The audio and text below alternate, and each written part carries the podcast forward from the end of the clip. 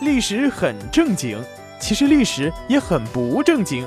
欢迎大家收听由一笑而过影音工作室出品的《不正经的正经历史》。大家好，我是主播兰心。我们今天呢来说一说史上第一个假冒皇帝骗吃骗喝的人。这世上啊有很多的骗子，骗术呢也是五花八门的，不胜枚举。但是敢假冒皇帝在地方上骗吃骗喝的，翻遍史书也找不出两例来。假冒皇帝那可不是闹着玩的，这是要诛九族的。即便是你自己活腻了，想在临死之前疯狂一把，那也不能提着全族人的脑袋去玩吧。可是啊，在清朝光绪年间，就有这么一个人，因为贪财，想出了这么个前无古人后无来者的招数。四处招摇撞骗去了。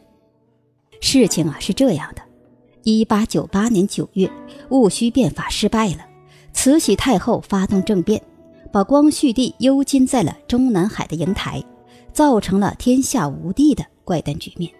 就在这事儿发生后的第二年，光绪皇帝竟然出现在了武昌的一所公馆里。那所公馆呢，是一位候补官员的私人宅邸。因为只是候补，还没有正式当上官，手头上的银子估计都拿去捐官了，所以呢，他的手头啊有点紧，就要把公馆租出去一部分。谁曾想啊，这街头小广告一贴出去，没两天就有一老一少主仆二人前来租房。那老仆大概是五十几岁的样子，面白无须，举止之间呢有些异乎寻常，倒有几分像是太监。那少主呢？三十岁上下，长得是一表人才，还颇有些气度。候补官当时啊，就觉得有些奇怪。按理说，这太监只有宫里才有，在民间出现太监，那除非是皇帝微服私访。但呢，这只是猜测。候补官也不敢多问，就把房子租给他们了。那两个人住进来以后，那候补官心里呀，就开始盘算开了。要说这大清国的皇帝，那是有微服私访的光荣传统的，没事呢就喜欢在外面瞎溜达。前任皇帝不久就在北京城瞎溜达，溜达到了八大胡同，染上花柳病死了。不成，这位也是。如果现在住在家里的真是当今的万岁爷，那他又所谓何来呢？嗨，管他所谓何来。把他侍候好了，我这飞黄腾达那不就指日可待了吗？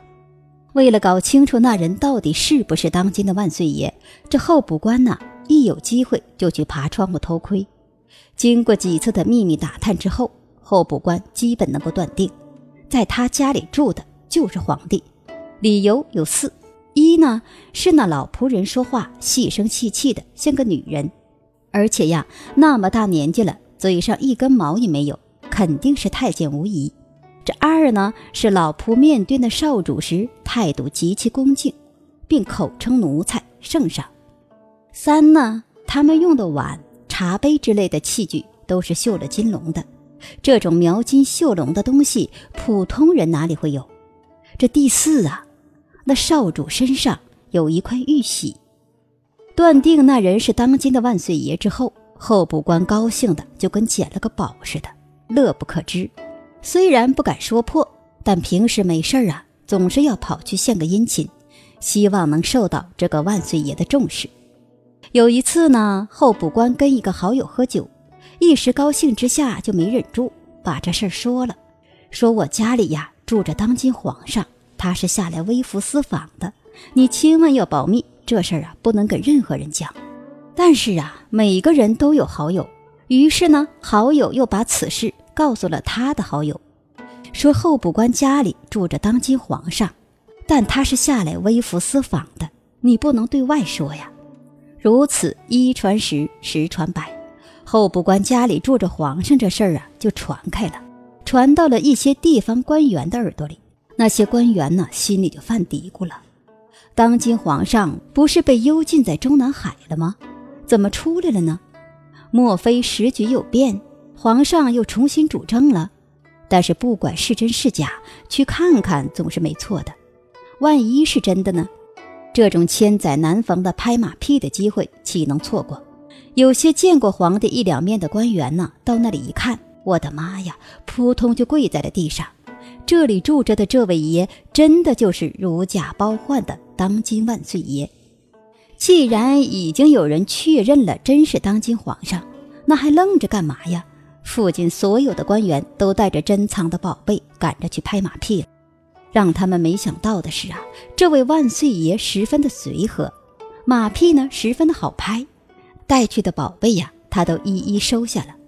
送礼的人最苦恼的就是带去的东西人家不收，现在呢，人家收了，而且啊，来者不拒，那就是天大的好事，官员们都是很高兴。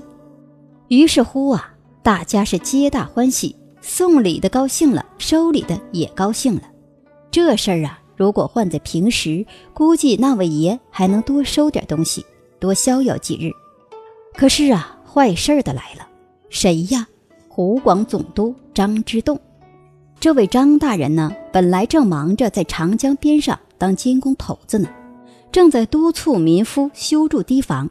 听说皇帝到了，当时就懵了。离京的时候，皇帝还在中南海呢，怎么他也到武昌了？而且那么多官员都去见了，都说是万岁爷，那也不可能是假的呀。难道说这京中局势真有变化？封疆大吏毕竟还是办事沉稳。为了了解情况，这张之洞啊就特意发了一封电报去京城询问。结果呢，发回的电报说光绪还在中南海，根本就没有走。看着从北京发回的电报，张之洞啊就更懵了。如果说光绪真的还在中南海，那么在武昌的那个人肯定是假冒的。可这事儿的问题也就在这里，去拜访过的官员当中有不少是见过光绪帝的，为什么他们都没认出来呢？张之洞觉得此事定有蹊跷，于是啊就带着人亲自去了。到那里一看呢，他先呢是愣了一下，因为那个人的确很像光绪。可再仔细一看，此人虽形似，但神不似，断定是假冒的无疑。当时大喝一声。将那两人抓了起来，带到官衙一顿毒打之后，那假冒皇帝终于招了。原来呀，那人叫重福，是个唱戏的奇人。由于自幼学戏，唱戏唱的是相当的好，经常呢去宫里唱。因其貌似光绪，大家呀都戏称叫他假皇上。他自己呢也觉得确实跟皇上很像，因此啊去宫里的时候，时常注意着光绪的举止。暗中模仿，那老仆人呢？确实是宫里的太监，是个守库房的，跟崇福是好友。只因有一次啊，盗窃库房里的宝贝被人发现了，便趁机逃出了宫来。逃到崇福那里后，说：“我不能再待在北京城了，必须逃到外地去。你要不要跟我一起去？”崇福心想：“你现在是皇宫里的盗窃犯，我跟了你去，岂不就是同谋了吗？”当即就拒绝了他。那太监说：“我把宫里的玉玺都偷出来了，咱们俩远离京城后，你假扮皇上去地方官府骗些钱财来，咱们俩下辈子就不愁吃穿了。你还唱什么戏呢？”这重福被他这么一说呀，果然就心动了。骗就骗吧，大不了骗了之后远走高飞，过逍遥日子去。就这样啊，这两个人便一路逃窜至武昌。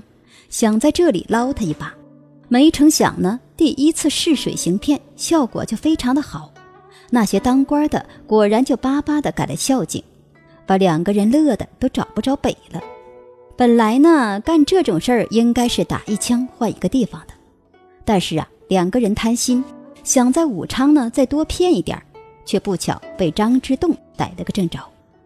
最后呢，说个玩笑话，清末民初的北京啊。流传着一则故事，说是呢，北京西山有十个修炼千年的精灵，通了人性，投胎转世，成为伴随着清朝史中的十位重要人物。